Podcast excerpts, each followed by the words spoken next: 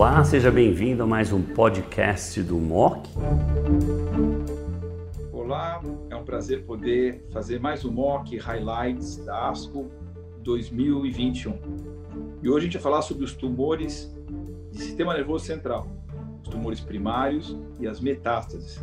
A doutora Camille Amada, que é uma titular do Centro de Oncologia da Beneficência Portuguesa de São Paulo e que é uma das maiores experts da área de tumores cerebrais incluindo também o fato dela ser a presidente do LACOG Neuro. Camila, bem-vinda a mais um highlight do MOC.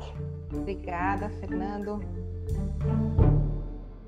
Eu acho que a gente tem avançado muito no tratamento das metástases, a pirotinib, trastuzumab, deruxtecan. Inclusive, eu tenho uma paciente que está em resposta há mais de dois anos com essa medicação no melanoma, imunoterapia, como também no câncer de pulmão não pequenas células. Ou seja, uma tendência de que, melhorando o tratamento sistêmico, a gente vai ter uma mudança na história natural da doença cerebral e, obviamente, acoplado em algumas situações específicas ao tratamento focal das lesões, particularmente quando a gente tem imunoterapia envolvida e, eventualmente, essa metástase está no local, numa área eloquente ou com muito edema, que você precisaria tratar isso para poder eventualmente diminuir o uso de corticosteroide e poder usar a imunoterapia com mais segurança. A área dos tumores raros, acho que a gente avançou um pouco na ASCO também, né? O craniofaringioma, por exemplo, com a combinação né, de vemurafenib e cobentinib, mas eu acho que, outra vez, os gliomas é uma área que a gente ainda, infelizmente, uh, não saímos muito do, do, do, do pacote, né, radioterapia e temozolamida.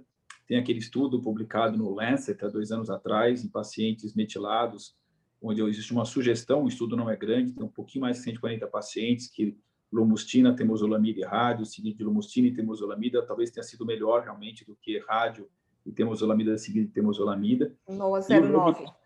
é, e, e, o novo TTF, né, que é uma coisa que uh, pouca gente usa, não tem no Brasil, e, e é realmente é uma coisa muito desconfortável, né? E, e, o estudo também tem algumas críticas em termos de metodologia.